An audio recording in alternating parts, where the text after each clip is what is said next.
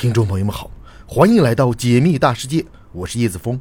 虽然你不能信马由缰，但你依然可以天马行空。也许你只在方寸之间，但你依然拥有星辰大海。请别忘了收藏我的频道，在这里，让我们一起仰望星空，解密大世界。今天我们的主题是：距离地球一百一十亿光年处，宇宙战争的遗迹被发现，创痕直径达到一点七万光年。这是怎么一回事呢？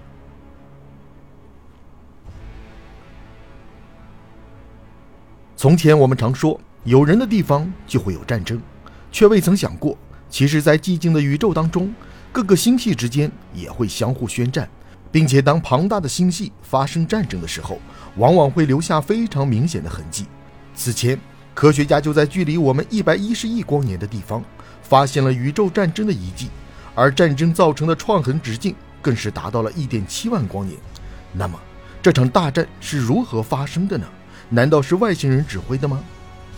一般来说，我们想象中的战争遗迹都是断壁残垣，但像在宇宙尺度的星系战争留下的痕迹，远远超过了我们的认知。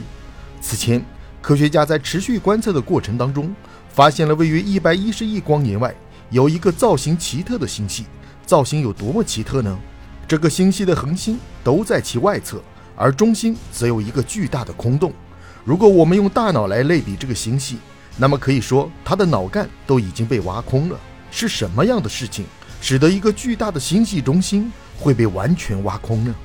科学家带着这样的疑惑投入到了后续的研究当中。通过进一步观察，他们给这个星系命名为宇宙火环，代号为 R 五五幺九星系。将其归类到了环状星系当中，并且从星系的质量来看，它与银河系不相上下。如果说该星系中心的空洞是宇宙战争的遗迹的话，那么这场战争留下的创痕确实非常深了，直径可以达到一点七万光年，是太阳与地球之间距离的数十亿倍。这时大家肯定很好奇，到底是什么样的人才能发动规模这么大的战争呢？实际上，这场宇宙大战。并不是人为的，外星人也不该背这个锅。因为像 R R 五幺九这样的环状星系能够形成，一般有两种原因。第一种就是其内部活动造成的，但是根据观察的数据来看，这一星系的活跃部分都位于外部的火环上，这里恒星生成的速度大约是银河系的五十倍。因此，科学家认为 R 五五幺九星系应该属于另一种环状星系，是经过碰撞之后形成的。澳大利亚国立大学天文学教授肯尼斯·费里曼表示，环形星系的形成需要在碰撞发生前，被碰撞的星系中存在着一个薄圆盘，薄圆盘正是螺旋星系的重要组成部分。这一发现对于理解像银河系这样的螺旋星系是如何形成的具有重要意义。所以，这场宇宙大战本质上是星系之间的剧烈碰撞。在这个碰撞过程中，R5519 星系应该是受害者。毕竟，它的中心直接都被撞碎了。至于这场宇宙战争的另一位参与者是谁，我们就无从得知了。但总之，并不是外星人。实际上，宇宙当中这种类似的战争其实很多。别看诸多星系表面上十分和谐，其实暗潮汹涌。许多科学家将这一情况形容为宇宙当中的兼并大战。不论是人类世界还是宇宙当中，其实都存在着弱肉强食的情况。不同之处在于。人类世界的强悍可能体现在多个方面，比如财力、权势、智慧等等。但是宇宙中定义强者的概念就比较简单了，那就是引力。以我们所属的地球来说，我们的上级是太阳系，那太阳凭什么可以轻松拿捏整个太阳系中的所有行星呢？这是因为太阳的质量占到了太阳系总质量的百分之九十九点八六，所以拥有超强引力的它。无疑就成为了太阳系中的顶级王者。不过，太阳却也只敢在太阳系中任性，因为将其与其他的上级银河系相比，它不仅弱小，而且普通。从这一例子来看，宇宙当中的竞争环境其实相对单纯，大家都是凭实力说话。这时，有人可能会说，宇宙的地盘这么大，各个星系就不能井水不犯河水吗？可能是宇宙大爆炸之初的 bug，导致宇宙虽然很大。但是部分星系还是喜欢扎堆聚会，这就导致它们之间肯定会相互作用。星系之间的相互作用可以分为几种不同的情况。第一种，假定二者只是擦肩而过的话，那么就只有在擦边的过程中才会发生一些变化，且变化集中于边缘部分。等到二者渐行渐远的时候，又会渐渐的恢复原状。大家可以把这当成只是一瞬间的行动。第二种情况，则是相互作用比较激烈，使二者最终合并成一个星系的情况。而我们上面提到的 R 五五幺九星系，应该就属于这一种。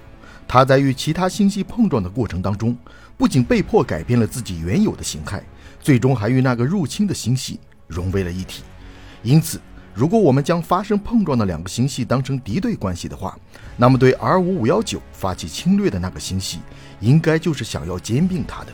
可是由于各种原因，或者说是实力悬殊，最终只是撞出了一个大洞。从某方面来说，这简直就是赔了夫人又折兵。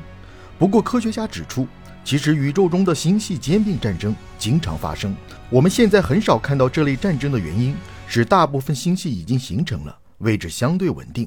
相互作用的兼并战争多发生于星系形成的早期，因为那时星系之间的平均距离还是比较小的。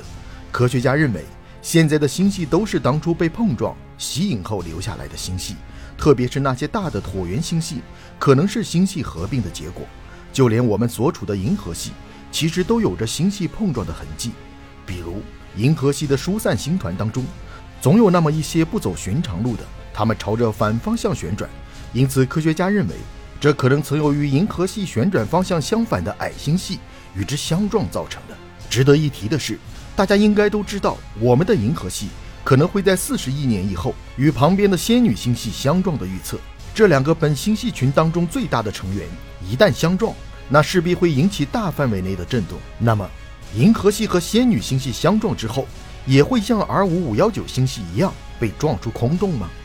仙女星系与地球之间的距离大约为二百五十四万光年，它和银河系十分相似，也是拥有巨大盘状的漩涡星系。不过要对比起来，还是仙女星系更大一些。所以，当未来我们的银河系和仙女星系难免有一撞的时候，肯定也会在宇宙中留下一定规模的战争遗迹。事实上，这些年仙女星系已经吃掉了不少星系。比如在2004年时，英国剑桥大学的天文学家就发现了 NGC 205星系正在被仙女星系吞噬。在这个过程当中，出现了长达五万光年的恒星流。不过 NGC 205的体格较小，所以只有被吞噬的命运。而当银河系和仙女星系相遇的时候，应该是会发生剧烈碰撞的。科学家使用计算机模拟了大概的过程，认为碰撞可以分为两个阶段。第一个阶段就是二者相遇，然后各自的引力相互较劲，在这一时间，二者原来的形状都会被改变。不过很难说是否会形成像 R 五五幺九星系那样的中心空洞，但一定会在其身后留下由各种气体、恒星组成的尾巴。第二阶段。则是在碰撞之后的融合，这两个本星系群的大家伙最终将会彻底融为一个星系，并且形成的应该是椭圆星系。从相撞到尘埃落定，可能也需要几十亿年的时间。按照地球文明和太阳的演化，我们到时候应该已经不在了。根据科学家的预测来看，我们所处的太阳系应该会成为星系碰撞的牺牲品，太阳到最后会变成一颗中子星。